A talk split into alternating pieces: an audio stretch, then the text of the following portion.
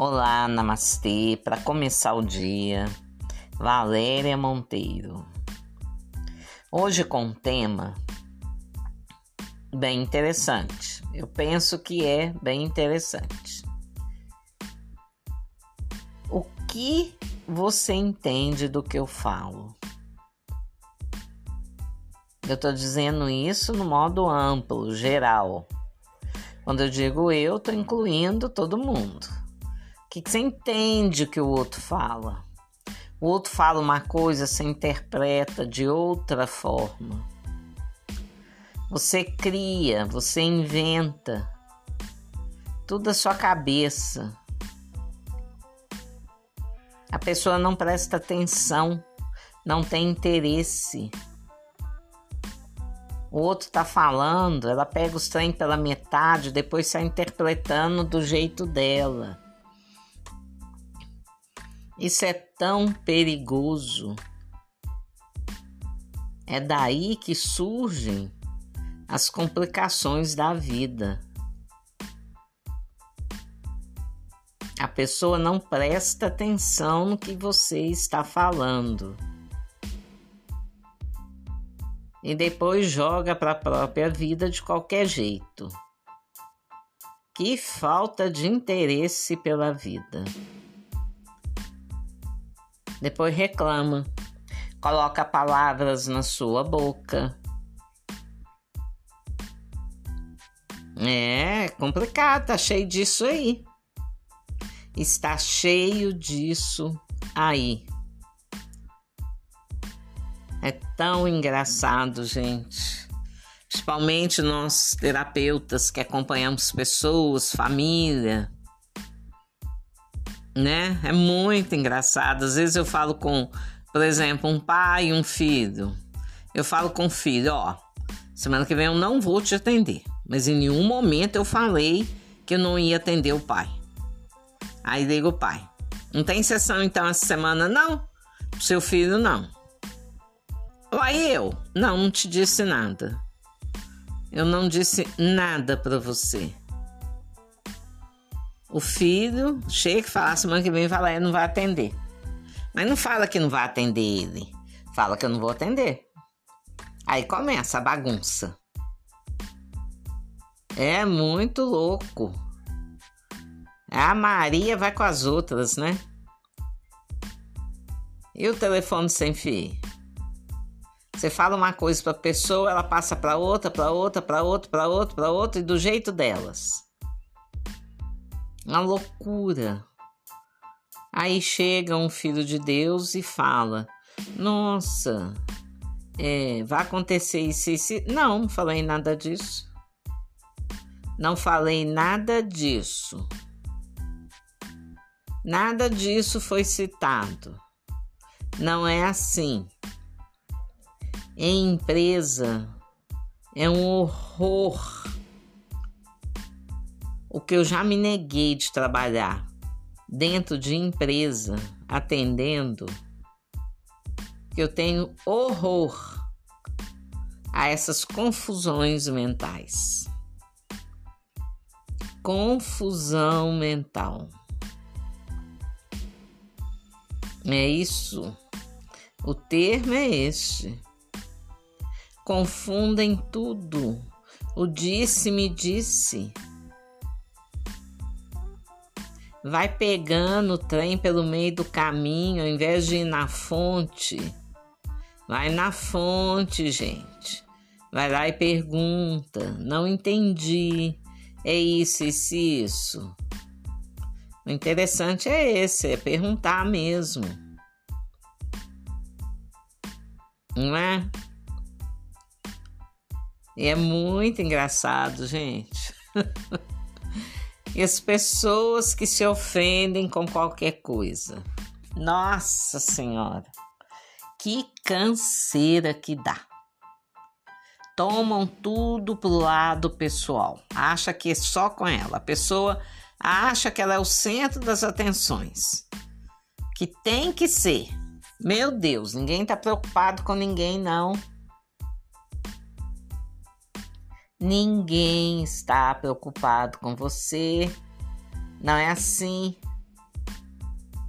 A pessoa fala, às vezes, expressa, verbaliza alguma coisa que está dentro dela, às vezes ela nem percebe.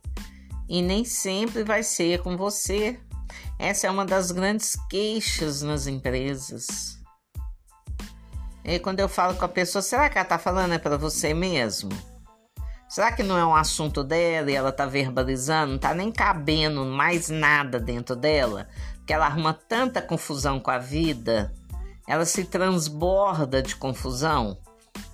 E aí não tá cabendo e ela começa a verbalizar? Igual gases. Não tá cabendo dentro da barriga da pessoa e aí, ó, vai liberando tudo. Né? É isso, não tá cabendo. Então a pessoa libera tudo. Tem que parar para se organizar. Gente, a vida está acelerada. Toma conta dessa cabeça. Toma conta. Aprenda a observar.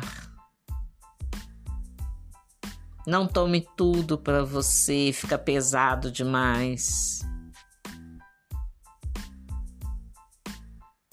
Não tá na Bíblia, gente. Dai a César o que é de César.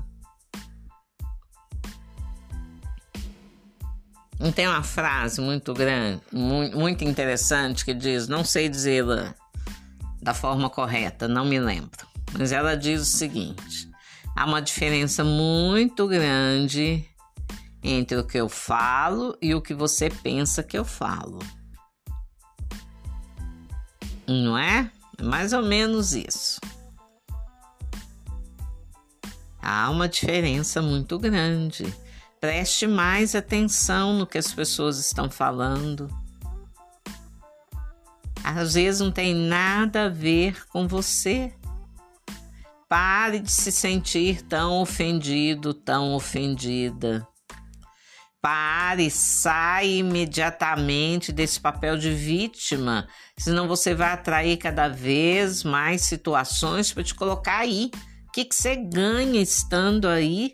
Sai daí, não cabe mais. Gente, as doenças chegam nas pessoas porque elas se colocam neste papel. Então elas vão ter mais disso. A coitadinha de mim o coitadinho de mim vai atraindo situações para depois sentar, chorar e reclamar. É o grande orgasmo da vida. Não é? Pelo amor de Deus, não dá tempo mais de ficar assim. Faça uma mudança interna, busque terapia Vai buscar ajuda, esteja você onde estiver, para você se organizar.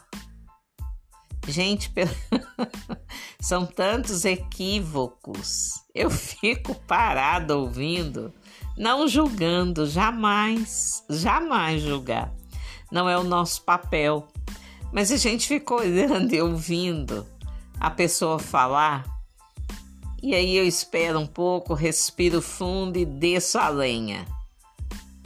A pessoa começa a rir, porque é demais.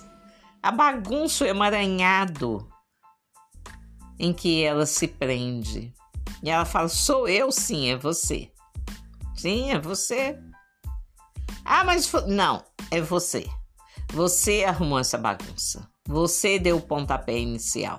É você. Vamos trabalhar com você né? Sem mágoa, sem ressentimento pela vida, simplesmente identificando que foi um equívoco, viver até ali daquela maneira, e aí muda. E traz uma satisfação. E começam a chegar eventos positivos. E é muito bacana, é muito bacana você se conhecer, é muito bacana você é, acender uma luz no seu caminho, alguém te ajudar nisso para você enxergar o caminho que você quer trilhar, o caminho que você está nele e o caminho que você quer trilhar. E é tão bacana acompanhar vocês nisso. Para mim é uma honra. Do meu jeito. Quem me conhece Sabe qual é o meu jeito. ah, namastê, namascar, bom final de semana, gente.